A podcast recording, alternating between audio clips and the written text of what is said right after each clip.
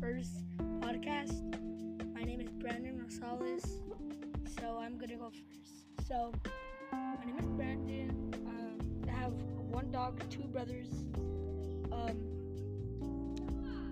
my dog, uh, he has something wrong with his leg.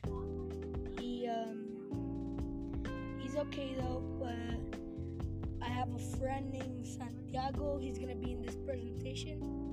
Love him. He's cool. He's chill. He's the best friend.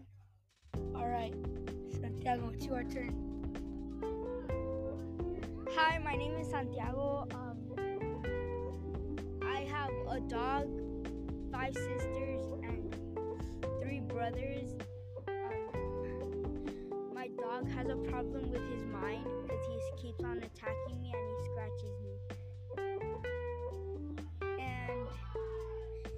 is funny.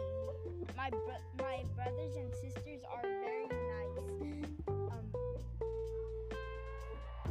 and they um take me wherever I want. That's what I like about them. Back to you, Brandon.